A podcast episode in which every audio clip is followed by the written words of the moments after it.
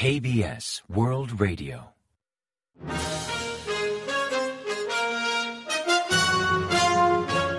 Informativo de KBS World Radio. Bienvenidos un día más al informativo de KBS World Radio. Les habla Javier Castañeda y tras el saludo les avanzamos los principales titulares del día 22 de noviembre. Corea realiza con éxito el primer ensayo de LSAM para interceptar misiles. El Consejo de Seguridad no logra avances en la reunión sobre el ICBM norcoreano. Seúl, Washington y Tokio destacan la cooperación trilateral contra los misiles de Corea del Norte. Los camioneros avisan de huelga pese a la propuesta de ampliar el flete mínimo.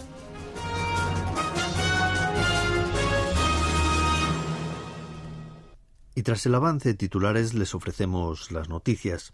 Corea del Sur ha culminado con éxito un primer ensayo de intercepción de misiles con el sistema LSAM, un misil tierra-aire de largo alcance que, además de ser conocido como la versión coreana del TAD, es considerado una arma clave del Sistema Nacional de Defensa Balística KMD surcoreano. Según confirmó el ejército el martes 22, la Agencia de Desarrollo de Defensa realizó dicha prueba recientemente con dos tipos de LSAM, un misil antibalístico y otro misil aire-aire. Corea del Sur está en pleno desarrollo del sistema de intercepción LSAM para poder contar con armas capaces de derribar misiles norcoreanos de alta altitud de entre 50 y 60 kilómetros sobre la superficie terrestre.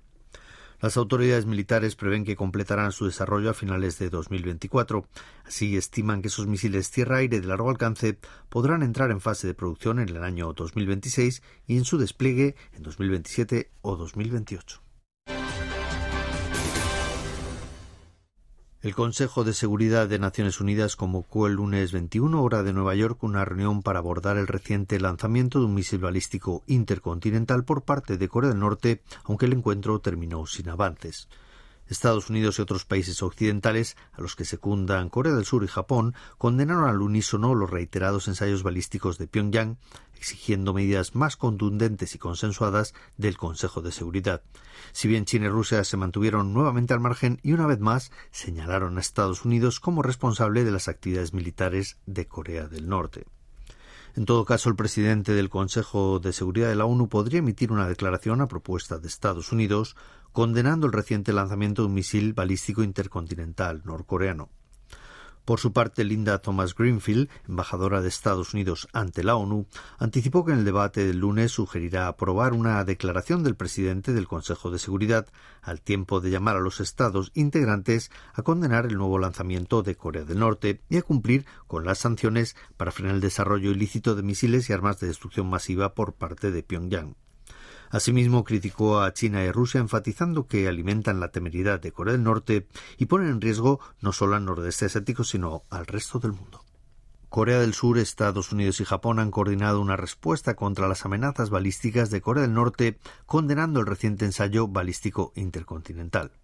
Ned Price, portavoz del Departamento de Estado estadounidense, informó el lunes 21 sobre la conversación telefónica que la vicecanciller estadounidense Wendy Sherman mantuvo con sus homólogos surcoreano y japonés Cho Hyung-dong y Takeo Mori, respectivamente. Detalló que los tres funcionarios condenaron el lanzamiento intercontinental norcoreano entre la escalada de tensión en la zona por los reiterados ensayos balísticos y las amenazas verbales de Pyongyang. Los viceministros de Exteriores reafirmaron la importancia de la cooperación trilateral entre Corea del Sur, Estados Unidos y Japón para contrarrestar las actividades ilegales y las provocaciones cada vez más peligrosas del régimen norcoreano. Sherman reiteró la promesa de Estados Unidos de ofrecer protección a sus aliados al tiempo de llamar a la solidaridad internacional para presionar a Corea del Norte, que insiste en vulnerar las resoluciones del Consejo de Seguridad de la ONU para que asuma su responsabilidad.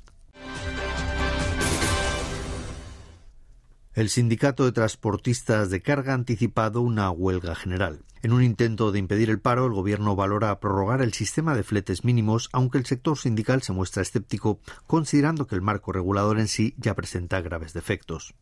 Respecto al sistema de fletes mínimos, el Gobierno y el Partido Oficialista anunciaron el martes 22 que promoverán leyes para ampliar su plazo de vigencia.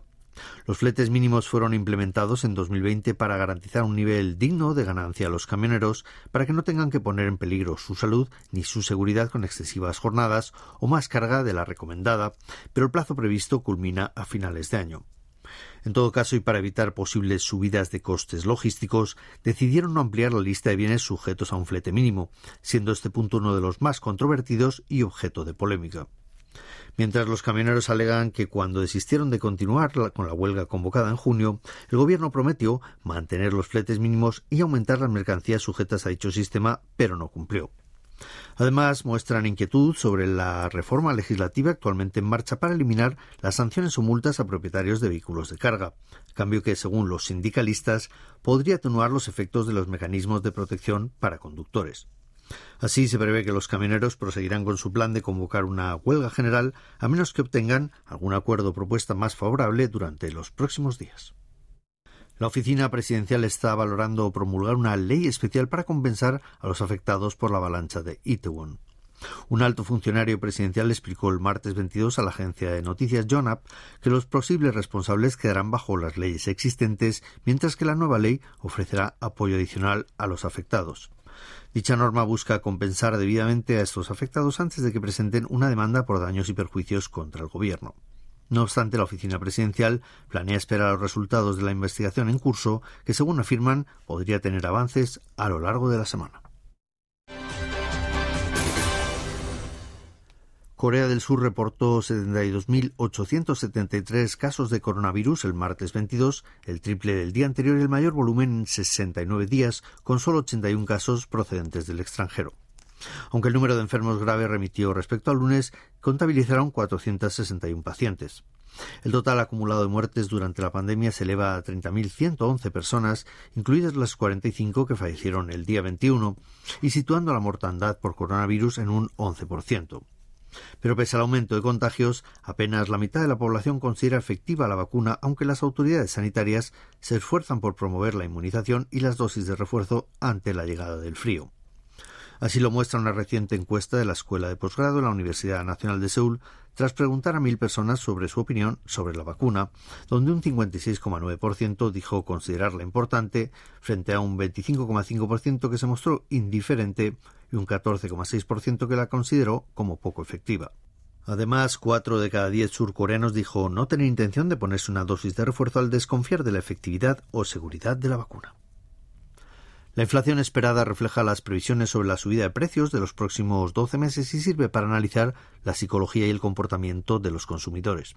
Según el Banco de Corea, dicho índice actualmente está en el 4,2%, un 0,1 punto menos que en octubre.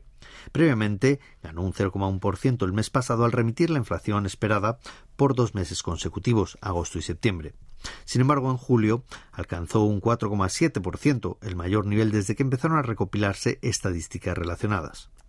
En tanto, la inflación percibida, dato que indica la percepción de los consumidores ante la subida de precios durante el último año, bajó al 4,2%. El Banco Central analiza que la mejora en las expectativas de los consumidores sobre la inflación se atribuye a la relativa estabilidad del precio de los combustibles y verduras, a cierta atenuación en la fortaleza del dólar y al sutil repunte de los índices bursátiles, factores que en cierta medida compensaron el encarecimiento de los servicios públicos básicos, la comida en restaurantes y los alimentos procesados. Paradójicamente, el sentimiento del consumidor empeoró al persistir la inflación ante la ralentización de las exportaciones y por la incertidumbre de la desaceleración económica. Así, el índice del sentimiento del consumidor bajó entre octubre y noviembre de 88,8 a 86,5 puntos. Y ahora pasamos a ofrecerles el pronóstico del tiempo. Para el miércoles 23 se esperan cielos nublados en todo el país que vendrán acompañados de lluvias matutinas, aunque las precipitaciones continuarán hasta la tarde en la parte oriental de Kangwon y en la costa centroeste, que registrarán cotas de entre 30 y 80 milímetros. La temperatura oscilará entre 6 y 13 grados de mínima en la mañana y entre 13 y 20 grados centígrados de máxima por la tarde. La calidad del aire será regular o buena con niveles de smog entre normal y bajo. Y a continuación comentamos los resultados del parqué. La Bolsa de Valores de Corea del Sur retrocedió el martes 22 registrando descensos en el parque principal y en el automatizado. El índice general Kospi perdió un 0,59% respecto al lunes hasta cerrar la jornada en 2.405,27 puntos. En tanto, el Kosdaq, el parque automatizado, remitió un 0,88% hasta culminar en 712,26 unidades. Y en el mercado de divisas, la moneda surcoreana se depreció frente a la estadounidense, que ganó 1,9 unidades, hasta cotizar a 1.356,6 wones por dólar al cierre de operaciones.